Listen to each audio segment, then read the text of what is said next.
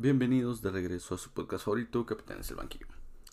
Y volvemos a esta sección que es mi favorita, Reyes del Balón. Esta sección donde yo te leo la Wikipedia de algunos futbolistas para culturizarte un poco más en esto del fútbol.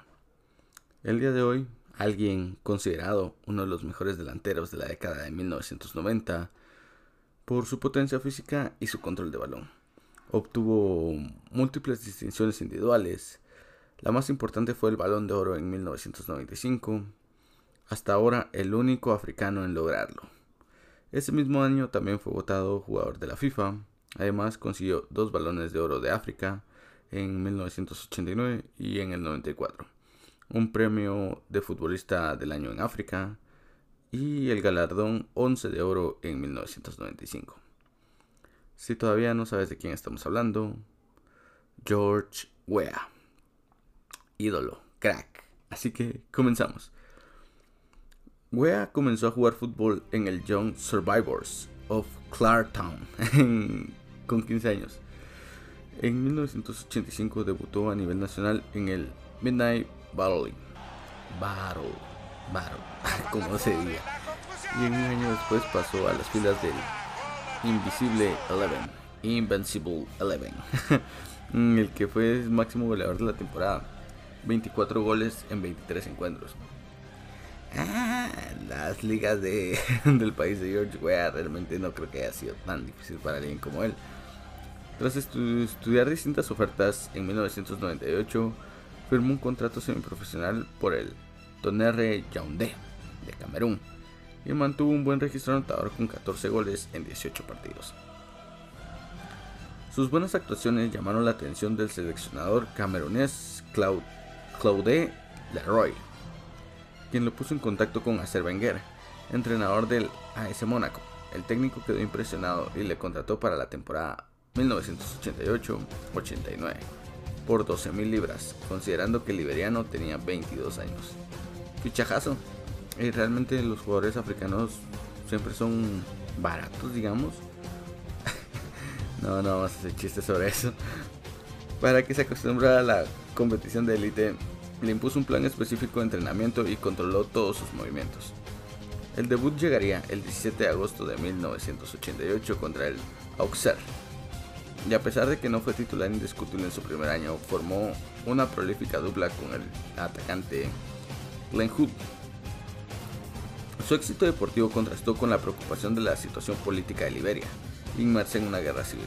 Wea intervino bueno, invirtió buena parte de su sueldo en busca de un refugio de familiares y amigos, enfrentó al gobierno de su país y trasladó a su familia a Nueva York mientras él estaba en Francia. Siempre fue muy activista políticamente para en todas las situaciones de Liberia, lo vamos a ver un poco más adelante. En las cuatro temporadas que permaneció en Mónaco, ganó la Copa de Francia en 1991 ante el Olympique de Marsella Llegó hasta la final de la Recopa de Europa en 1991 y 1992. Esa lastimosamente la perdió contra el Wender Bremen, el equipo alemán. En ese tiempo Wea destacó por bueno, por su velocidad, por ser potente, eficaz y un gran rematador. Días después disputaría la final continental y confirmó su fichaje por el Paris Saint-Germain para la temporada 92-93 el París, desarmando equipos en Francia desde tiempos inmemorables. La etapa en París coincidió con una de las mejores épocas deportivas del Paris Saint-Germain, que se estaba esforzando por contratar grandes estrellas para luchar por el título, como Bernard Lama, David Ginola y el brasileño Rai. En 1992 fue el máximo goleador de su equipo y llegó hasta la semifinal de la UEFA, la única que tenía el PSG hasta ese momento. Y hasta el año pasado no habían llegado una. Y sabemos que el PSG está lejos de ganar la Champions, pero punto de abajo. Un año después se proclamó campeón de liga, 1993 y 94. En la Recopa de Europa volvió a caer en semifinales, esta vez ante el Arsenal. El estallido definitivo de Wea en el escenario internacional se dio en la Liga de Campeones del 94-95, en la que fue el máximo artillero con 7 tantos, los parisinos vencieron en cuartos de final al FC Barcelona. Un gol del liberiano en el Camp Nou. Y fueron eliminados en semifinales ante la AC Entre 1992 y 95 anotó para el PSG un total de 55 goles en 137 partidos y ganó una liga, dos copas de Francia y una copa de la liga. Este ya su récord de goles bajó un poco, siento yo. Con el PSG venía bueno, de África y del Mónaco marcando muchísimos goles, pero igual 55 en 137 partidos es una buena marca. En mayo de 1995 se firmó su fichaje por el AC Milan para la temporada 95-96, valorado en 11 millones de liras, más o menos unos 7,5 millones de euros, como sustituto del retirado Marco Van Basten. Debutó en la Serie A el 27 de agosto frente al Padova, con un gol a los 6 minutos y una asistencia para el capitán Franco Verasi. Franco Baresi. Perdón, ya luego Luego hablo mal mi italiano. Y en su primera temporada cumplió las expectativas con 11 goles en 26 partidos, máximo artillero del equipo, que auparon a los suyos al título de la liga. Con el técnico Fabio Capello jugaba con dos delanteros y tuvo que alternar la posición con Roberto Bayo y Marco Simeone. Simone, Simone. A finales de 1995 recibió cuatro premios internacionales, el más importante fue el Balón de Oro, el primero en ser conseguido por un futbolista africano. Realmente George Weah, para mí, sí es el mejor jugador africano, por encima de todo, de Drogba, de Yaya Touré. Puedes mencionar cualquier africano, hasta Mohamed Salah, y yo te diría que George Weah está 10 escalones más arriba. Además fue nombrado jugador de la FIFA en 1995, jugador africano del año por la Confederación Africana de Fútbol y la revista Gala 11 Mundial le otorgó el 11 de oro al mejor de Europa. Un año después quedó en segunda posición en la votación de la FIFA por detrás de Ronaldo. Durante cuatro temporadas se mantuvo como el delantero de referencia del Milan, aunque en las campañas 96-97 y 97-98 se saltaron con decepcionantes posiciones fuera de las competiciones europeas. Volvió a ser el máximo artillero de los rojinegros, no obstante en el año 89, digo 98-99, consiguió su segunda liga, formando pareja en el ataque con el alemán Oliver Berhoff. En el 99, ya con 33 años, perdió la titularidad por la llegada del ucraniano Andriy Shevchenko, gran jugador también. En enero de 2000 fue cedido al Chelsea, de la Premier League para obtener más minutos y fue titular en la final de la FA Cup, que los londinenses le ganaron al Aston Villa. Tras esa sesión no renovó con los italianos, pidiendo, pidiendo la salida y poniendo punto final a su trayectoria en San Siro. Durante las cinco temporadas que permaneció en el AC Milan disputó 116 encuentros y marcó 46 goles. En sus últimos años de carrera, ya en el ocaso, priorizó sus participaciones con la selección de fútbol de Liberia, por encima de su carrera en clubes, con el propósito de conseguir la clasificación a la Copa del Mundo del 2002. Sin embargo, no logró por un solo punto de diferencia sobre Nigeria. En agosto del 2000 fichó como agente libre por el recién ascendido Manchester City. Pero solo estuvo ahí tres meses. No consolidó la titularidad. Sus desavencias con el técnico Joe Rowley provocaron que fuese traspasado por una temporada al Olympique de Marsella, con el que disputó 19 partidos y marcó 5 goles. Esas actuaciones no intervinieron en que el conjunto marsellés finalice.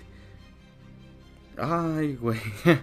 o sea que aunque llegó Wea terminaron en la quinta posición. Que digo quinta, décimo quinta, al borde de los puestos del descenso. El delantero tuvo una última aparición internacional en la Copa Africana de Naciones del 2002 como capitán de Liberia a los 36 años. Su último equipo fue el Al Harissa de Emiratos Árabes Unidos, en el que permaneció hasta su retirada en agosto de 2003. La leyenda brasileña Pelé lo incluyó en el 2004 en su lista de FIFA 100, los mejores futbolistas vivos de la historia. Con su selección no hay mucho que hablar, la verdad es que la selección de Liberia no tenía mucho que aportar más que George Weah. Pero en su trayectoria política podemos decir que perdió unas elecciones en el 2005, si no estoy mal, vamos a revisar. Al finalizar la Segunda Guerra Civil en Liberia, en 2005, Liberia organizó las primeras elecciones libres en décadas. George Weah anunció su intención de postularse a la presidencia y creó un partido político, el Congreso de Cambio Democrático. Con el apoyo de clases más desfavorecidas y afectadas por el conflicto armado, aunque Weah era una figura muy popular por su labor futbolística y humanitaria, se le recriminó una falta de formación y no estar preparado para dirigir un Estado. Rivalizó en los comicios con Ellen Jones Sirleaf, candidata del Partido de la Unión, Partido de la Unidad, con la formación académica de la Universidad de Harvard. Eh, bueno, si pones un futbolista contra una señora preparada por la Universidad de Harvard, creo que debería tomar una buena decisión.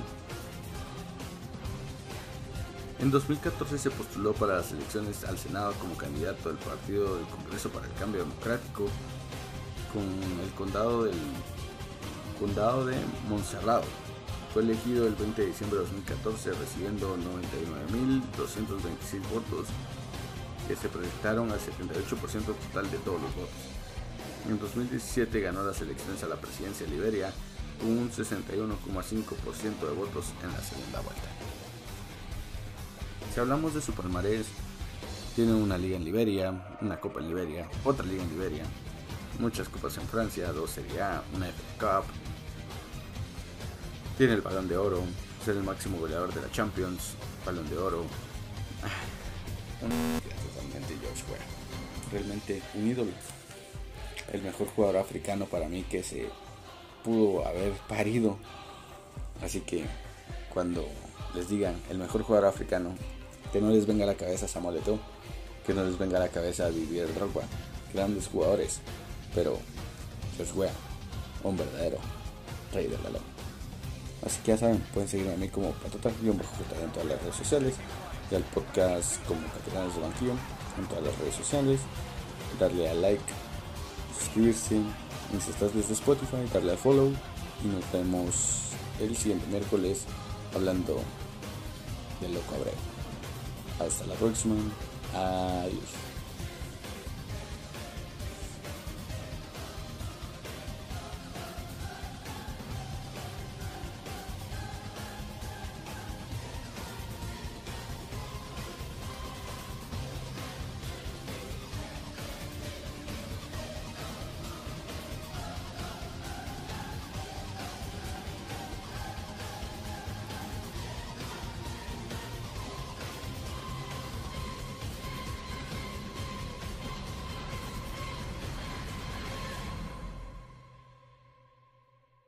Batistuta.